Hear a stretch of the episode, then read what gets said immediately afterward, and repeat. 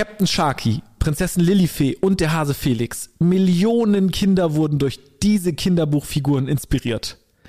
Der Mann hinter dem Verlag ist Wolfgang Hölker, einer der bekanntesten Kinderbuchverleger Deutschlands. Er erzählt mir in der heutigen Folge seine Lebensgeschichte und den Weg vom ermutigenden und inspirierenden Verleger.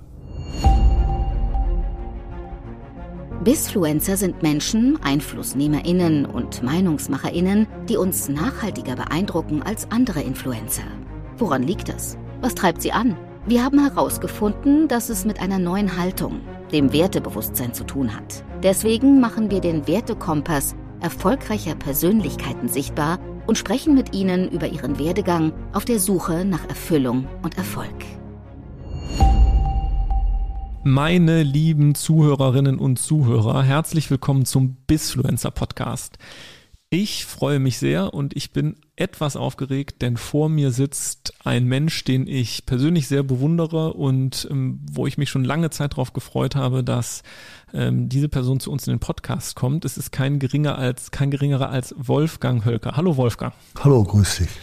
So, Wolfgang, ähm, die jungen Menschen, die uns hier zuhören und dich als Person nicht direkt kennen, was könnten sie vielleicht kennen, was, womit du vielleicht mittelbar zu tun hast? Also ehrlich gesagt, im Freundeskreis oder wenn Freunde auftauchen und in einer lässigen Runde stelle ich mich meistens vor als Prinzessin Lilifee.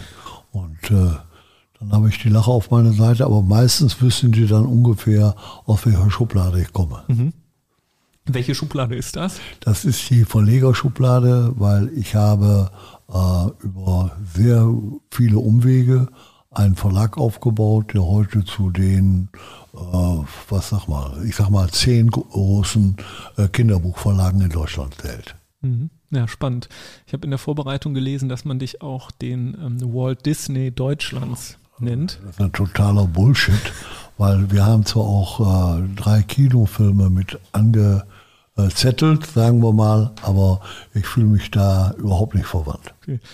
Ähm, Prinzessin Lilifee, was sind so andere deine Herzenscharaktere, die du junge oder Menschen mit auf den Weg gegeben hast, die ja, sie vielleicht auch kennen? Also eine Spur hinterlassen habe ich sicherlich vor allen Dingen mit Felix dem Hasen. Mhm. Auch bei das mir? war, ja, das ist auch, äh, auch heute noch für mich ein ganz wichtiger ja, Zeitraum gewesen und äh, der ist immer noch wichtig natürlich, ist auch noch aktuell, aber es gibt natürlich noch andere Charaktere, Captain Sharky, die lieben mhm. sieben. Also ich glaube, es gab mal so einen Test, dass äh, 90 Prozent der Kinder einen dieser Charaktere aus unserem Hause auf jeden Fall kennen. Mhm. Aber es gibt natürlich auch ganz tolle andere Verlage. Nicht nur wir können das, also andere können das auch. Ja, ähm, ich glaube, da hat es bei vielen Klick gemacht, auch viele der Zuhörerinnen, die sind das, glaube ich, so genau in der Generation, die ja dann auch so meine 90er-Jahre-Generation oder jünger ist, die dann diese Charaktere kennen. Du bist ja heute hier und wir haben gerade schon den Wertetest gemacht, mhm. weil wir nicht darüber sprechen wollen, wie, wie dein Unternehmen gewachsen ist, wie groß es jetzt ist und die unternehmerischen Facetten, sondern die persönlichen. Mhm. Der junge Wolfgang Hölker, der mhm so in der Schulzeit dann in, äh, irgendwie nach der Schule fertig war, hätte der damals geahnt, dass er mal Verleger werden würde? Auf keinen Fall. Äh, ich muss sagen, ich war ein ziemlich wilder Knabe. Äh, ich habe das Abitur nicht gekriegt, weil ich vorher mit einem Freund äh, in den Nahen Osten gefahren bin mit einem 180er Diesel. Ich bin schon als 50-Jähriger, 15-Jähriger per Autostopp so durch Europa gereist. Also ich war sehr abenteuerlustig und habe dann aber doch eine seriöse Ausbildung mit Erfolg abgeschlossen und war mit 19 bereit für eine Selbstständigkeit. Ich habe damals mit äh, einem Freund, Klaus Steinrötter, 1967, also als 19-Jähriger, eine Galerie aufgemacht. Und wir haben so sehr freakig gedacht, wir kannten Freunde, die aus diesem kreativen Rahmen kamen und die äh, verzweifelt auch eine Galerie suchten, wo sie ausstellen konnten und wir haben das einfach gemanagt. Das heißt, auch heute noch ist es ja so, ich bin der Verleger und nicht der Autor und in der Galerie male nicht die Bilder selber, sondern ich biete sie nur an und biete eine Vermittlung an. Hm. Die menschliche Seite ist unglaublich wichtig. Mhm. Wie alt warst du zu dem Zeitpunkt, als du dich dann selbstständig gemacht 19. Und ähm, also wir haben hier um die Ergebnisse vom Wertetest mal zu Wolfgangs fünf Top-Werte, die rausgekommen sind, sind Familie, Gesundheit, Selbstverwirklichung, Freundschaft und Kreativität. Mhm.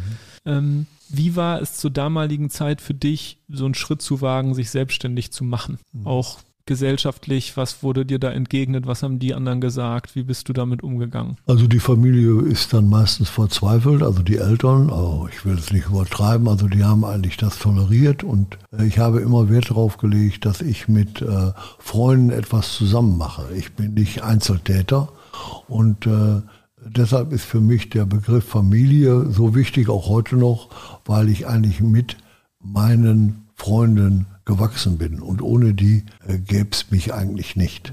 Ich, ich frage das deswegen, weil gerade ja auch heute Menschen, die kreative Ideen haben, Gedanken haben und spüren, dass da was ist und sie das ausleben möchten, oft in die Situation kommen, dass sie davon abgehalten werden oder eingeschränkt werden oder jemand sagt so, hm, mach doch mal erstmal eine Ausbildung oder mach doch mhm. erstmal dein Studium fertig. Was würdest du so jemandem sagen, der das in sich spürt? Das ist sehr individuell, das kann man eigentlich keinem raten. Da müsste man den Einzel die einzelne Person sich ansehen. Aber ich finde wichtig, dass man im Umfeld zu Hause ist. Wenn man äh, Freundschaften pflegt, Kontakte pflegt, äh, dass mit anderen sich austauscht, auch kritisch beäugt.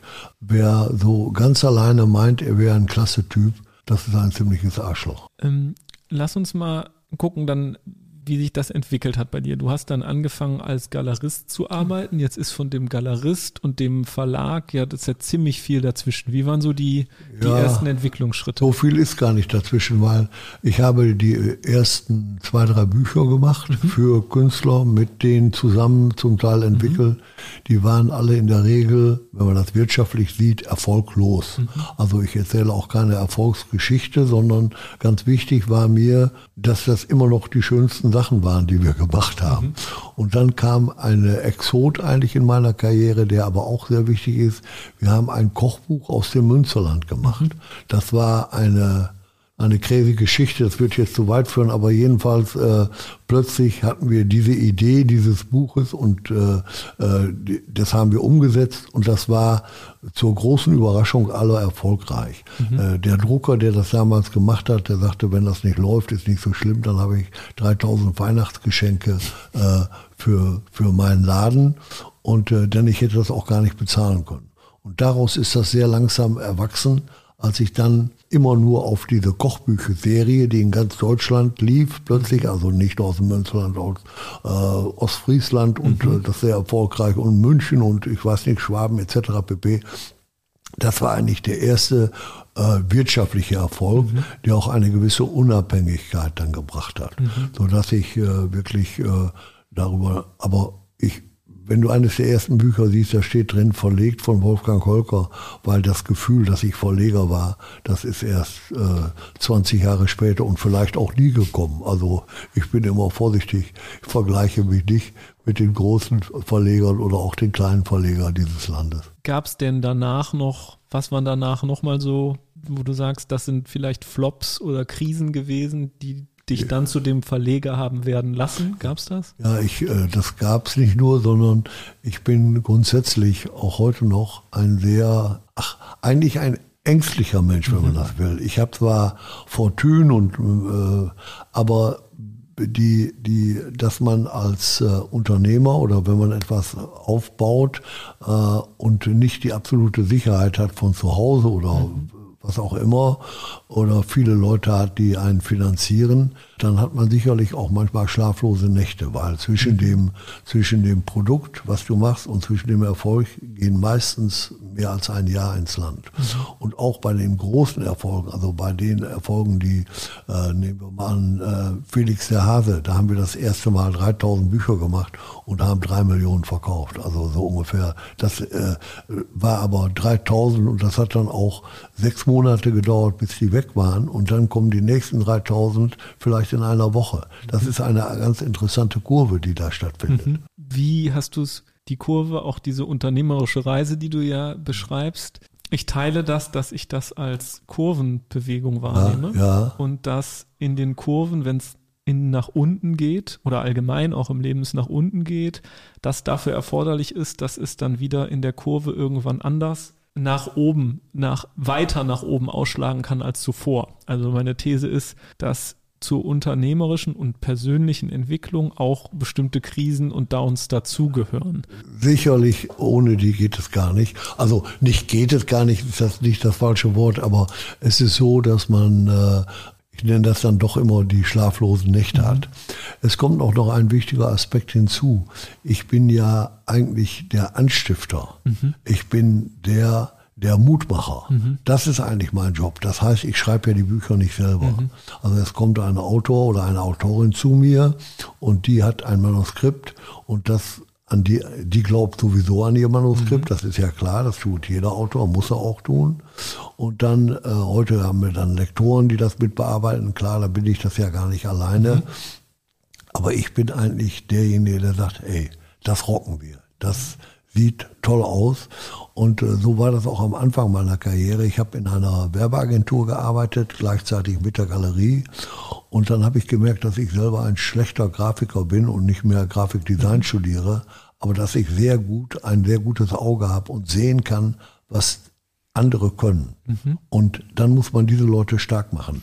Und dann muss man auch zurücktreten ins zweite Glied. Ich sage mhm. immer, ich bin nicht der Schöpfer von Lilifee, mhm. sondern äh, das ist eben eine Autorin mhm. oder von Annette Lange, die dieses wunderbare Felix-Buch mhm. gemacht hat. Das finde ich total spannend. Lass uns das nochmal angucken. Du sagst, ich habe gelernt, dass ich nicht selber der beste Grafiker bin und dass ich zurücktreten muss und andere ermächtigen oder ermutigen muss. Jetzt kennen, glaube ich, viele Menschen die Situation, wo sich etwas anbahnt und sie merken, das läuft nicht in die richtige Richtung, mhm. vielleicht in der Umwelt, aber auch bei sich und merken so, oh, ich tue hier etwas, das entspricht nicht mir und nicht meiner, meiner Veranlagung und nicht dem, wie ich mich am besten ausleben kann. Was hat dir in diesen Situationen geholfen, für dich Klarheit zu bekommen, was du machen kannst. Also wie bist du dann damit umgegangen mit so einer Erkenntnis? Da gibt es ja diesen berühmten Satz, äh, alle sagten, das geht nicht, dann kommt einer, der weiß das nicht und macht das. Mhm. Und da ist sicherlich auch viel dran. Man springt manchmal ins kalte Wasser. Äh, ich selber nehme für mich in Anspruch, dass ich ein subjektiv gutes Auge habe. Mhm. Ich bin nicht der Literaturpapst, sondern mhm. eher der die Bücher macht, der äh, die gestaltet sind in mhm. irgendeiner Form. Und äh, da macht es mir Freude, was mit anderen zu rocken. Ich bin gar nicht der Kreative, mhm. der sozusagen den Nukleus erfunden mhm. hat, also der, der, der die Keimzelle hat, sondern es ist unheimlich wichtig, dass diese Leute, die diese Keimzelle mhm. machen, dass die gefördert werden. Mhm. Und das ist eigentlich mein Job. Mhm. Das bedeutet ja, dass du im Zuge deiner Entwicklung vielleicht auch ein Stück weit Ego zurücknehmen ja. oder zurückgenommen hast, um andere, um anderen Bühnen. Das habe ich gar nicht. Also ich muss ehrlich sagen, auch in unserem Büro, ich glaube, das wird jemand hier bestätigen. Ich habe nicht so ein großes Ego. Ich habe schon das Wort genannt. Das Zauberwort heißt Mutmacher zu sein. Das ist eigentlich mein Job. Und äh, äh, ich nenne das immer spaßeshalber so, eine Marienerscheinung haben. Du siehst etwas, dir wird etwas vorgestellt und du erkennst, was man daraus machen kann. Und das ist eigentlich auch ein ganz geiles Gefühl, dass man sozusagen dabei ist, am Anfang etwas nach vorne zu bringen. Das ist mein Job. Und äh, wenn es so Auseinandersetzungen darüber gibt, dann machen wir äh, spaßeshalber, sagen wir immer, was hätte Winnetou gemacht? Weil mhm. meine Generation mhm. äh, ist doch die Karl-May-Generation und dann hätte der jetzt den Comanchen erschossen oder hätte er es nicht getan. Also auch die Entscheidung ist ja äh, ganz schwierig und immer wieder äh, Big Headache, weil man nicht weiß. Äh, ich habe sicherlich die besten Sachen schon abgelehnt, weil ich das dann doch auch nicht erkannt habe. Also mhm. es ist ja nicht so, als wenn ich äh, den, den, goldene, den goldenen Griff hätte, mhm. sondern das ist aber dieser Weg dahin. Das ist eigentlich das Spannende und dazu gehört eben diese Kreativität, über die wir immer, mhm. äh, manchmal sage ich labern, weil äh, Kreativität ist auch eine Dinge, ein, ein, ein, ein Fach, was du äh, lernen kannst. Kreativität ist auch eine, du musst Informationen haben. Der mhm. Komplex, du musst wissen, äh, was ist los am Markt etc. Der Überblick, äh, diese Seriosität, die musst du haben. Und äh, du musst das Ziel auch im Auge haben, dass du sagst, wer ist eigentlich der, der das äh, haben soll. Und da habe ich auch eine kindliche Naivität bei den Büchern. Also äh, ich habe selber so einen Spaß an, an einzelnen Büchern und manchmal auch an denen, die besonders schlecht laufen, die mir mhm. besonders gut gefallen, die mir aber gut gefallen, weil sie mir etwas geben. Mhm. Und mit diesen Titeln hinterlassen wir auch eine Spur, mhm. eine Spur bei Kindern. Und mhm. das ist eigentlich für mich mit Lebensinhalt. Mhm. Ja, total spannend. Gab es denn mal auf deiner Reise jetzt Phasen, wo du gesagt hast, hier bin ich nicht glücklich und hier passiert etwas, was ich so nicht machen und leben möchte und wo ich etwas ändern muss? Äh, dann habe ich das geändert. Mhm. Äh, also ich kann nicht sagen, dass ich etwas mache oder etwas lebe, äh, was ich, wenn ich mich selber bespiegle, mhm. kritisiere. Mhm. Ich mache viel falsch und so und da äh, suche ich dann auch nach Entschuldigungen, mhm. warum ich das falsch gemacht habe.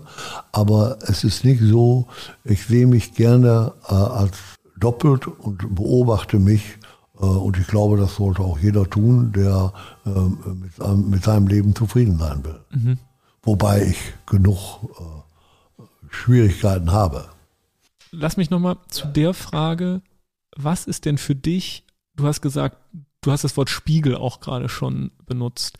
Hast, wie hast du denn das gemacht, dich selbst zu spiegeln? Hast du da irgendein, wie gehst du damit um? Stellst du dir das vor, dass du vom Spiegel bist oder beobachtest du dich selbst in der Situation, um festzustellen, ob es das ist, ob du gerade, wie hast du es eben formuliert, wenn du selbst von dir Verhalten festgestellt hast, die du nicht wolltest, dass du sofort geändert hast. Ich glaube, das ist ganz wertvoll für viele, die zuhören, rauszufinden, was ist denn dein Instrument oder Mechanismus für sowas? Also äh, wir begegnen ja immer Menschen, die zum Beispiel große Klasse sind und nach außen hin etwas machen, äh, egal ob das beim Sport ist oder bei der äh, als Schauspieler oder, oder auch in der Wirtschaft mhm. und die eigentlich privat ganz große Arschlöcher sind. Mhm.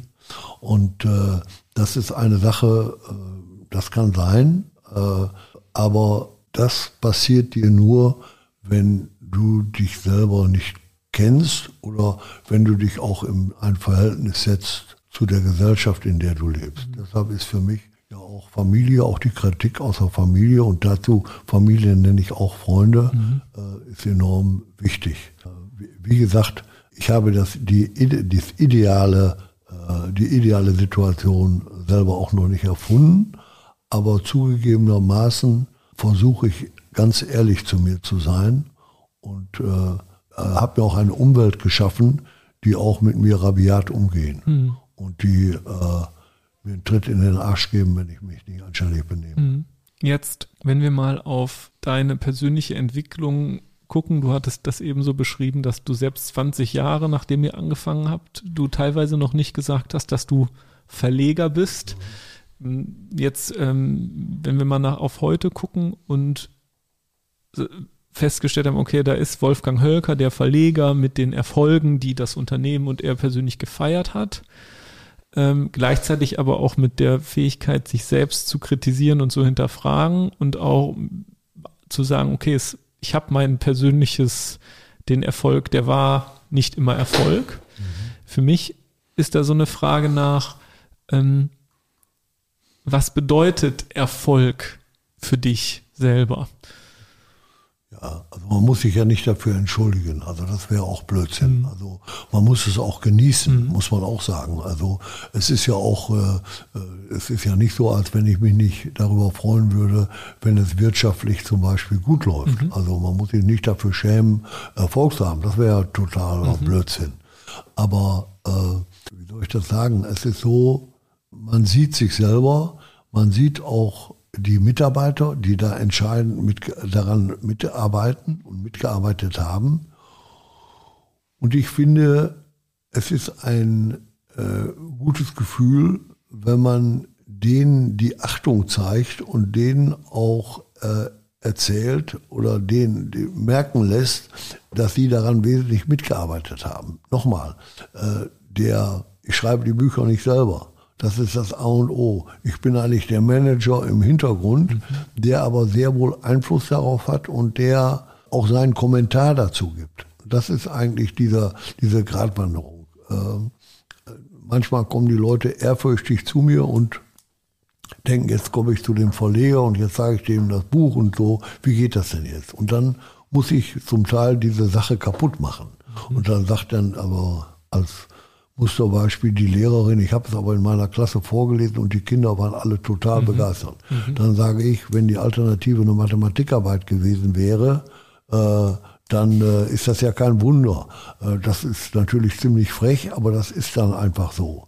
Äh, man muss ehrlicherweise auch in einer Marke, jetzt reden wir, jetzt kommen wir dann doch in die Wirtschaft rein, mhm. Äh, wenn man eine Marke aufbauen will, muss man äh, wissen, was der Marke gut tut mhm. und äh, danach handeln. Und da muss man auch sehen, ob man das zusammenfügt. Und das musst du natürlich, das musst du in deiner Birne haben. Das musst du äh, mit den entsprechenden Leuten besprechen und aber denen auch, äh, ich wiederhole mich zum dritten Mal, Mutmacher sein. Mhm.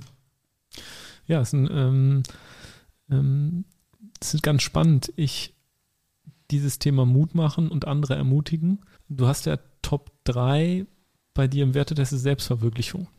Ähm, ja, letztlich ist es doch so, dass wir Top 3 äh, heißt Selbstverwirklichung, heißt, ich möchte in meinem Leben, ich bin jetzt äh, knapp über 70, ich möchte gerne eine Spur hinterlassen. Und ich finde, das ist auch berechtigt. Mhm. Also wenn ich zurückgucke, ich meine, ohne mich wäre die Welt genauso weitergegangen. Ich bin überhaupt nicht wichtig, aber sehr wohl. Ich habe zwei äh, erwachsene Töchter. Ich habe äh, etliche Leute, die vielleicht vor Jahren schon bei uns waren und die noch äh, gut über unseren Laden reden mhm. oder auch nicht, je nachdem. Aber wir haben ein paar Dinge gewuppt und ein paar Dinge sein lassen, die hätten wir vielleicht machen sollen. Es ist so, äh, ich lege eben darauf Wert, dass man sagt, ich habe eine anständige Spur hinterlassen. Mhm. Und äh, das ist ja etwas, wo ich äh, Selbstachtung äh, haben muss. Und das mhm. ist Selbstverwirklichung, mhm. dass man selber sagt, es ist in Ordnung. Und dass mhm. vielleicht auch andere das auch sagen und sagen, Mensch, äh, da hat er gut gemacht. Mhm. Das tut einem doch gut. Mhm. Und im Kontext der, der Ermutigung für andere, die du jetzt immer genannt hast, würde ich nämlich auch mal die Frage stellen, wie oft hast du schon zur Selbstverwirklichung anderer Menschen beigetragen? Das glaube ich schon. Also äh, ich kann nur sagen, dass auch in meinem Umfeld es eine Reihe kreative Leute gibt und die, äh, denen mache ich Mut, etwas zu tun. Äh, um zurückzukommen auf dieses Beispiel der Lehrerin, mhm. äh, es ist so, äh, es war noch nie jemand hier, dem ich gesagt habe, er soll sein Manuskript in den Papierkorb werfen, mhm. sondern ich sage allen, du musst das machen. Ich kann das zwar nicht machen, weil für mich ist das nicht das Richtige, aber für dich ist das mhm. enorm wichtig, dass du das durchziehst. Mhm. Und äh, auch vielleicht für deine Kinder oder für wen mhm. auch immer. Deshalb, man, man muss einen Gedanken zu Ende bringen. Und man muss es auch, man muss sich die Arbeit machen, das zu, also Arbeit, äh, da, daran arbeiten und das fertigstellen. Mhm. Äh, das sage ich jeder Person, auch wenn ich dann sage, wenn du nur das für dich alleine machst. Es ist ja so, äh, da bin ich bei, bei Josef Beuys, dass ich sage, jeder ist ein Künstler. Mhm. Also wenn du gerne malst, dann mal doch, verdammt mhm. noch mal. Du musst doch nicht Picasso werden. Mhm. Oder wenn du gerne Klavier spielst, mhm. lerne Klavier spielen. Mhm. Also just do it. Da ist schon was, immer diese Laberei, was man alle hätte machen können, wenn man hätte, wollte, kann, etc. So ein Quatsch. Also das finde ich ist äh, eine Eigenschaft. Und da jemand mal auf die Schulter zu klopfen und dann auch zu sagen, Mensch, dass Sie das gemacht haben, dieses Manuskript geschrieben haben, wie wunderbar. Aber ich kann das leider nicht machen, weil das passt überhaupt nicht in die Welt, in der ich jetzt äh, tätig bin dann musst du, mach es aber auf jeden Fall zu Ende. Das ist eigentlich meine Message. Mhm. Die spüre ich ganz deutlich. Ähm, das finde ich ganz, äh, ist eine ganz wichtige und kraftvolle Message. Wenn du so jemandem gegenüber sitzt, der dir ein Manuskript vorlegt und du dir das anguckst, wonach entscheidest du, was passiert in dir? Ist das ein Gefühl, eine Intuition? Ist das im Bauch, wenn du... Ich kann, mal, ich kann mal ein Beispiel sagen, äh, das ist vielleicht das Einfachste. Äh, Annette Langen war Lehrling, Buchhändler, Lehrling in einer kleinen Buchhandlung bei mhm. uns. Kam allerdings auch aus diesem Kreis, Eltern waren Buchhändler und die hat äh, Felix den Hasen geschrieben. Mhm. An einem Wochenende und hatte diese, eine, die Idee, diese Verbindung zwischen Buch und Brief mhm. und dass man das selber macht. Mhm. Wir haben mit Antje Vogel, einer meiner ersten und erfolgreichsten Autorinnen, mhm. die ich wirklich liebe, die äh, haben wir ein Gartenbuch gemacht mit einem Schüppchen und Samentüten drin. Ja, heute ist das vielleicht normal, aber vor 35 Jahren kam der Buchhändler und sagt, wer will denn den Mist haben? Also ich bin ja hier keine Gärtnerei, so nach diesem Motto. Wir haben viele Dinge gemacht, die so exotisch waren. Von äh, Frau, äh, von äh, Frau Finsterbusch, der Autorin äh, von Lilifee, mhm. die hat erst ein Buch geschrieben, das ist total in die Hose gegangen. War ganz ambitioniert und so, das passiert mir natürlich auch. Mhm. Und wir haben trotzdem weitergemacht, weil da etwas war. Mhm. Und das ist dann immer, das sind immer die letzten, dieses Beispiel, was ich immer sage, 100 Meter, der erste gewinnt die Goldmedaille, aber der vierte, über den keiner mehr redet, der war ein Meter dahinter aber ist leider Vierter geworden. Oder mhm. der zweite und dritte hat zumindest noch Silber und Bronze bekommen. Mhm. Also zwischen Erfolg und Misserfolg, der ist so hauchdünn, mhm. den kann man manchmal gar nicht sehen mhm. und in Sekunden nicht ausdrücken. Mhm. Das ist, ähm, ja, das ist ähm, spannend. Was hast du denn, wenn du auf deine, dein Leben zurückguckst? Gab es ja öfter mal wahrscheinlich Abzweigungen oder das, Scheidewege. Ja, das war besonders am Anfang so, muss genau. ich ehrlich sagen. Da, also, ich hätte auch, ich hätte auch Architekt werden können. Genau. Äh, ich baue auch gerne, restauriere gerne alte Häuser und mhm. habe da so Spaß dran. Ich hätte auch was ganz anderes werden können. Äh, das ist ja häufig, äh, muss man dem Zufall überlassen. Mhm. Ich war nicht mit 16, sagen wir mal, so zielgerichtet. Ich wusste nur, dass ich rauskommen wollte, mhm. dass ich äh, die dass ich die, die Kugel, die Weltkugel gerne kennenlernen wollte und ich wollte etwas machen mit, auch mit anderen Personen zusammen. Mhm. Ich bin kein Einzelgänger. Mhm. Ich erfinde nichts im, äh, im mhm. leeren Raum.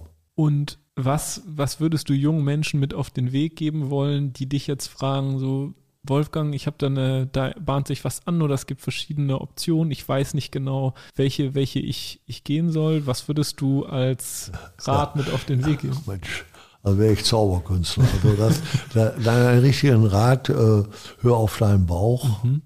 hör auf deinen Bauch und mach nichts, auf keinen Fall etwas, was du jetzt schon weißt, dass du das bedauerst. Mhm. Also mach keine Banklehre, wenn du das auf keinen Fall machen willst, aber dein Vater sagt, das ist immer gut, eine Banklehre zu haben.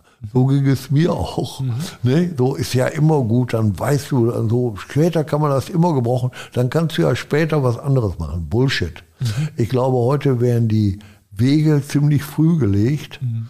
Und äh, wenn ich das im Nachhinein sehe, ist das bei mir auch so. Das war eigentlich schon mit 17, 18 mhm. nicht, dass ich Verleger werden wollte, aber ich wusste, in welche Richtung mhm. ich marschieren möchte. Würdest du auch aus dieser Perspektive, ist dann Studienabschluss auch in dem Kontext, in dem du arbeitest, ist das erforderlich, um irgendwas zu machen? Oder worauf kommt es an? Ja, wenn ich natürlich später zur Deutschen Bank gehen will, dann äh, und da auch etwas ganz Kreatives mache, dann wäre es gut, wenn ich meinen Doktor hätte und erzählen, ich wäre äh, ein Jahr in den USA gewesen. Mhm. Äh, das ist immer noch wichtig. Es ist so, äh, ich habe das auch manchmal bedauert, so ist das nicht. Also ich war zum Beispiel, äh, oder ich bin in einer wissenschaftlichen Gesellschaft mit Heribert Meffert, der hat äh, meine Art Marketing, was so zu, sozusagen volksschulreif ist, mhm. immer gut gefunden. Hat immer Spaß daran gehabt und wir haben uns, wir sind freundschaftlich miteinander verbunden. Aber wenn ich natürlich bei McKinsey arbeiten möchte, dann brauche ich einen äh, entsprechenden Titel oder äh, es tut mir zumindest gut und auch wenn ich in einer großen, äh, in, in einem großen Konzern letztlich arbeite.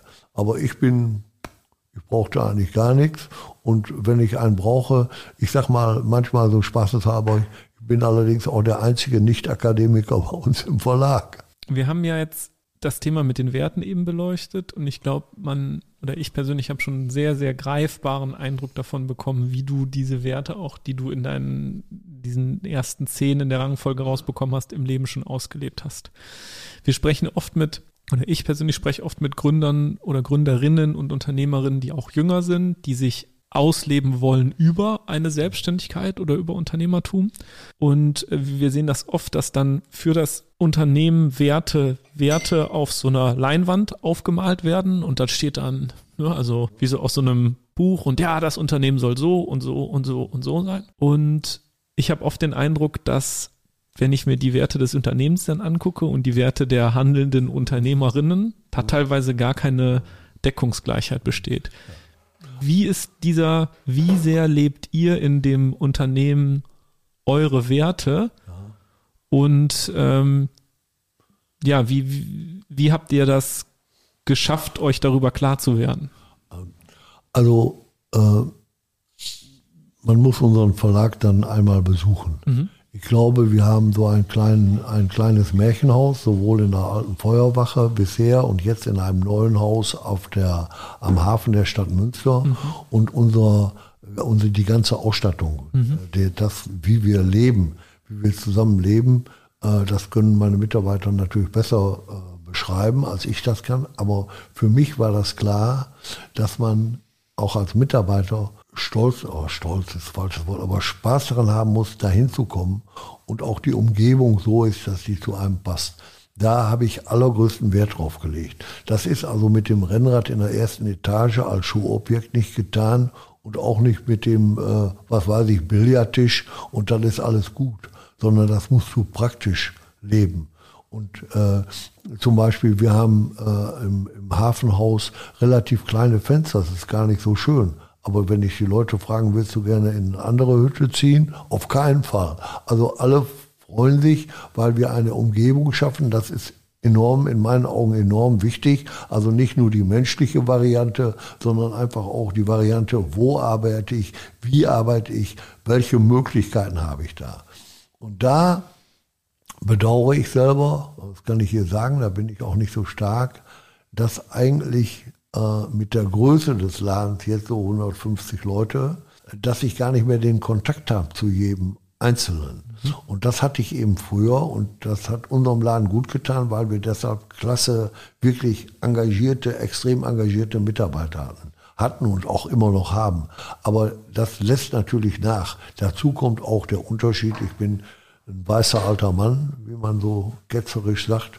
Und äh, ich würde natürlich, wenn ich jemandem so freundschaftlich äh, auf die Schulter klopfe, dann ist das anders, als wenn ich äh, 25 wäre. Mhm. Und äh, es hat sich aber gezeigt, dass wir mit, dass die Stärke unseres Ladens sind die Mitarbeiter. Mhm. Sagen. Und das sage ich nicht so unter gesellschaftlichem Aspekt, so das sagen ja viele Unternehmer. Und das ist alles Bullshit. Nein, äh, ich muss sagen, wir haben ein paar tolle Leute. Und die stark zu machen, das ist auch gut. Also ich glaube, dass manchmal, dass man aus den eigenen Reihen viel bessere Leute bekommt. Und wenn man die wirklich auch fördert und fordert, mitzumachen. Und wenn die das auch begreifen, das finde ich eigentlich eine, das Auto jeder, der schon mal bei euch, du kannst es ja, ähm, oder ich kann es ja sagen, ich war ja schon ein paar Mal bei euch mhm. und jeder, der schon mal in den Räumlichkeiten war, ähm, ist einfach faszinierend ähm, für mich, sowas zu sehen, das Maß an ja, Kreativität, Freiheit und auch Fantasie, was dort in den Räumen lebt, durch die ganzen, also es sieht, es ist wirklich schwer zu beschreiben. Das ja. ist eine ja, sehr einzigartig. So also ich sage als, äh, also ich empfinde das als Kompliment. Wenn Leute, die uns besucht haben, auch Kunden, die bei uns mhm. kaufen, die den Ausstellungsraum sehen und so, die sehen, wie wir die so ein bisschen merken, wie wir ticken mhm. und fühlen sich dann auch sehr leicht, Gott sei Dank, auch solidarisch mit uns. Und wenn dann mir jemand sagen würde, mal Alter, du bist aber ganz schön verrückt, was mhm. du hier so mhm. geschaffen hast, das empfinde ich als super Kompliment. Ja. Ähm, das kann ich mir, ähm, das kann ich mir vorstellen.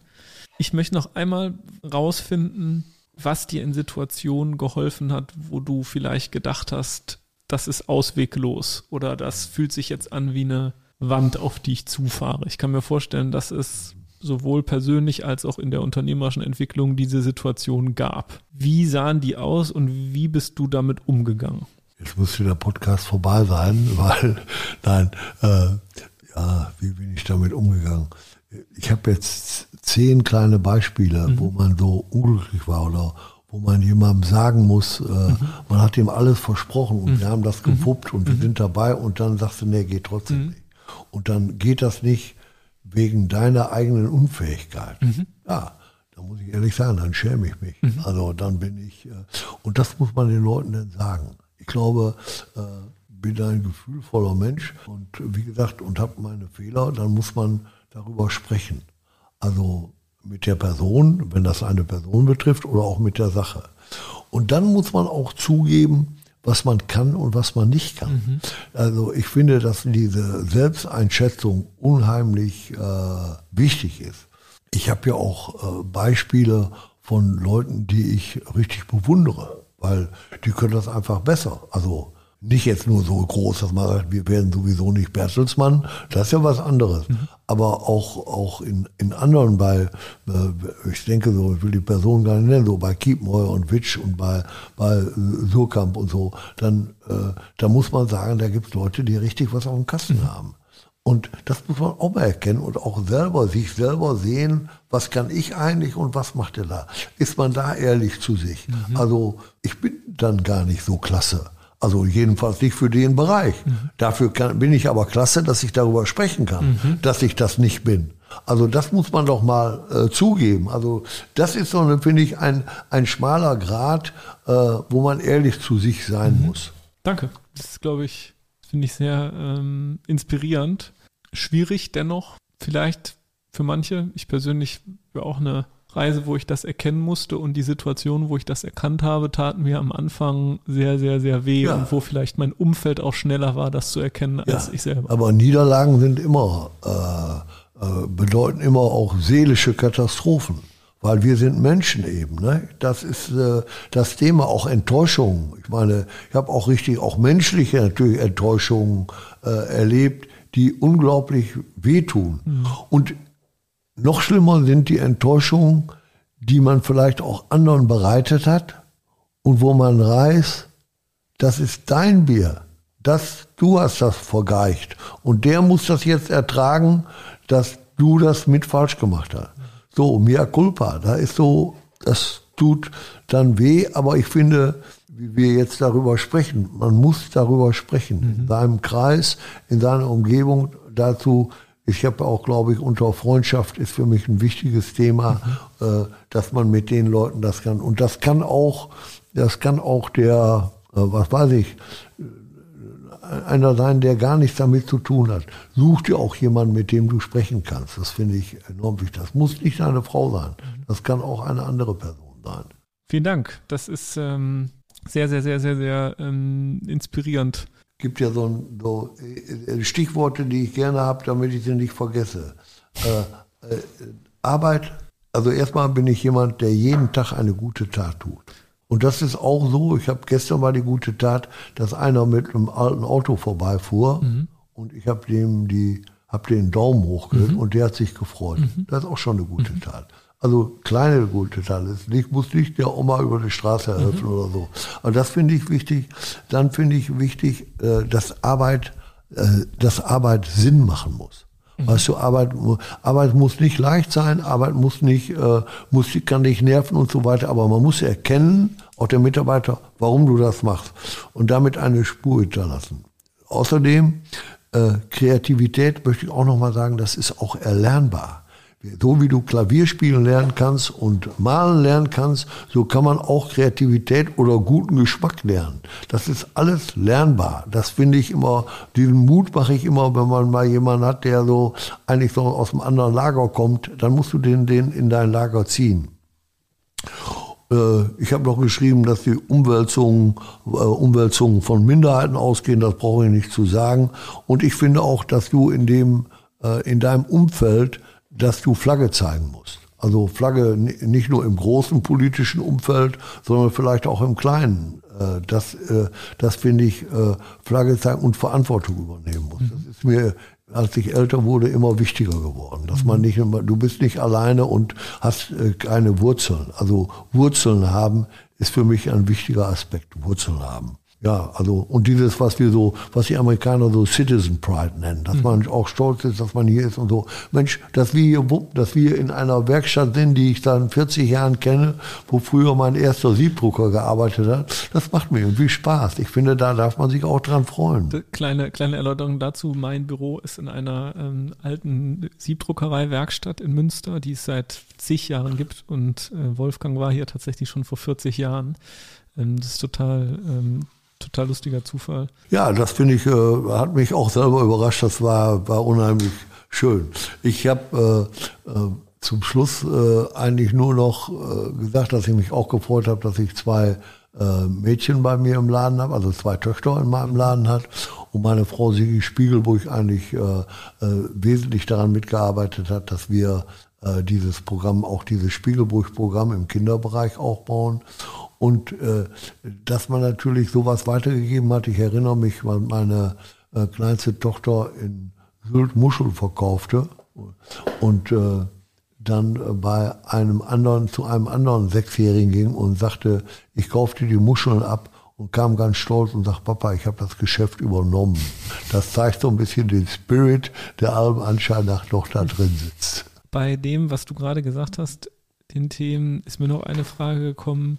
Glaubst du an etwas, an etwas Spirituelles, Individuelles, Spirituelles, so. Höheres? Ja. Ich glaube an Gott, mhm. wer immer das ist. Mhm. Für mich ist das eine spirituelle Situation. Mhm. Da ich zufällig in Europa geboren bin, mhm. habe ich jetzt, habe ich, bin ich groß geworden mit äh, dem Christentum. Mhm. Und deshalb, aber ich glaube weder, dass er auf einer Wolke sitzt, mhm. noch auf viele Dinge, die mir die katholische Kirche erzählt, mhm. sondern ich habe auch nicht eine besondere äh, Empathie, aber ich finde, äh, der, für mich ist das eine, ein, das ist in der Selbstreflexion. Äh, wir haben als Kinder und ich mit meinen Kindern immer gebetet. Klingt jetzt ein bisschen altmodisch, mhm. aber dann sprichst du mit dir. Mhm. Und das ist das, also du sprichst ja eigentlich zu, zu niemandem, aber du sprichst mit dir. Mhm. Und das äh, finde ich enorm wichtig und das tue ich heute noch. Mhm. Also ich finde, dass du, äh, da, wenn ich jetzt äh, im, Himalaya geboren wäre, würde ich an Igong glauben mhm. und wenn ich in Indien, da bin ich überall gewesen und habe das alles geschätzt und das ist für mich nicht nur tolerant, sondern das ist auch an Gott glauben, weil Gott ist nicht der katholische Gott oder der evangelische, sondern Gott ist Gott. Das ist das, ist auch kein Wesen, sondern das ist ein Spirit und den schätze ich sehr und damit möchte ich auch leben. Mhm.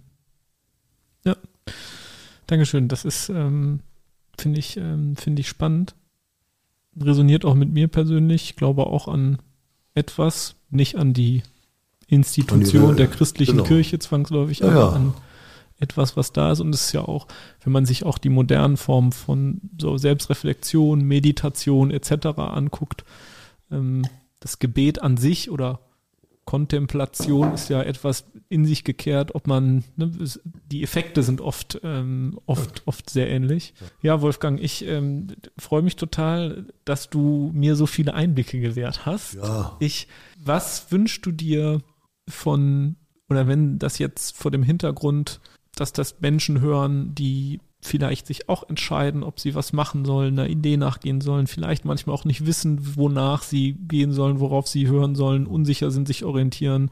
Was wünschst du diesen Menschen? Also jetzt wünsche ich mir erstmal selber was. Ich mhm. bin ganz egoistisch und sage, ich wünsche mir, äh, wir haben jetzt wirklich ein Gespräch geführt. Mhm. Und normalerweise auch in einem größeren Kreis würden wir ein Gespräch führen und dann gehst du raus und dann nimmst du nur Gefühle mit. Mhm. Du hast meine Sätze lange vergessen. Der Vor- und Nachteil ist natürlich, du kannst das Podcast dreimal anhören mhm. und kannst sagen, was er redet der da für ein Bullshit. Das ist auch eine gewisse Angst, die ich habe. Mhm. Äh, ich habe dir diesen Gefallen getan. Äh, ich hätte, bin total überrascht worden. Ich hätte das gerne viel analytischer gemacht mhm. und hätte sozusagen mir aufgeschrieben, was ich dir hätte sagen mhm. wollen. Du hast mich einfach überfallen und ich habe mich darauf eingelassen und das ist auch alles gut so. Also auch wenn ich, äh, was weiß ich, nackt im kalten Wasser stehe, ist alles in Ordnung. Es ist so, wie es ist. Aber es ist sehr wohl so, dass ich eigentlich das, was ich jetzt schon viel zu häufig gesagt habe, dass ich mir einfach wünschen würde, dass du es tust. Also der, der es hört. Denk doch mal nach. was willst du wuppen? Und hör mal, guck mal, guck raus und denk, äh, ich, das muss ich auch sagen, das äh, kommt aus dem Asiatischen. Ich sage mir jeden Tag, es ist ein schöner Tag. Ist ein schöner, weißt du, das muss man sich auch selber gebetsmühlenartig manchmal erzählen, weil man hat, weil ich bin zum Beispiel in dem Laden ja fast nur noch für die Sachen zuständig, die nicht so klappen. Alle kommen zu mir, wenn was nicht klappt. Also oder wenn, wenn was brennt oder was auch immer. Und äh, ich würde eigentlich von denen wünschen, ich würde den Mut haben, wir leben in einer geilen Zeit. Also ich meine, es hat verdammt normal, es hat noch nie uns so gut gegangen. Äh, schon wenn ich jetzt 40 Jahre zurückdenke, 50 Jahre zurückdenke, dann ist das so, da war durch die Selbstständigkeit überhaupt diese Chance zu haben, sehr viel schwieriger, muss ich leider sagen. Also ich bin mit einem 5000 Euro Marktkredit der Stadtsparkasse angefangen und äh, alle haben mich ausgelacht, aber ich habe immerhin, und dann hatte ich auch immer gute Freunde, die segnend die Hand über mich gehalten haben, die mir auch geholfen haben. Und äh, ich muss sagen, ich hoffe, dass ich niemandem dabei schuldig geblieben bin. Und äh, die, die, und jetzt sind wir doch in einer Zeit, dank auch wenn ich das bei meinen Kindern sehe und so, wir haben doch viel größere Chancen. Allerdings, glaube ich, ist der Markt auch so schwierig geworden, wir reden immer nur den, der ins Wasser springt und auf der anderen Seite rauskommt und der Sieger ist. Die anderen, die untergegangen sind auf der Strecke, über die reden wir nicht. Und die haben große Schmerzen und da muss man auch ein bisschen mitfühlend sein und auch Verständnis dafür haben. Und das, den Rat, äh, ich bin kein Psychiater, ich weiß nicht, wie man damit umgehen soll. Ich kann nur sagen, auf jeden Fall, wir wuppen das. Das muss so das Thema sein. Und wenn es nicht geht, abbrechen, wir machen das neu. Ja, danke Wolfgang für das, ähm, für das Statement. Ich freue mich total, dass du da warst. Danke auch für die Offenheit und dass du dich darauf eingelassen hast. Ähm, auch mit dem Wertetest und die Themen, die wir dann danach beleuchtet haben. Ich weiß, dass das vielen Menschen unangenehm ist. Ja. Nee, dass das, was jetzt das Ergebnis unseres Gesprächs oder das, was wir beleuchtet haben, vielen Menschen sehr inspirieren wird. In diesem Sinne vielen, vielen Dank und ähm, ich hoffe, die Folge hat euch Spaß gemacht beim Zuhören. Wir freuen uns auf Kommentare, Fragen und verabschieden Wolfgang und sagen bis dahin. Wolfgang, Dankeschön. Ciao, alles Gute. Tschüss.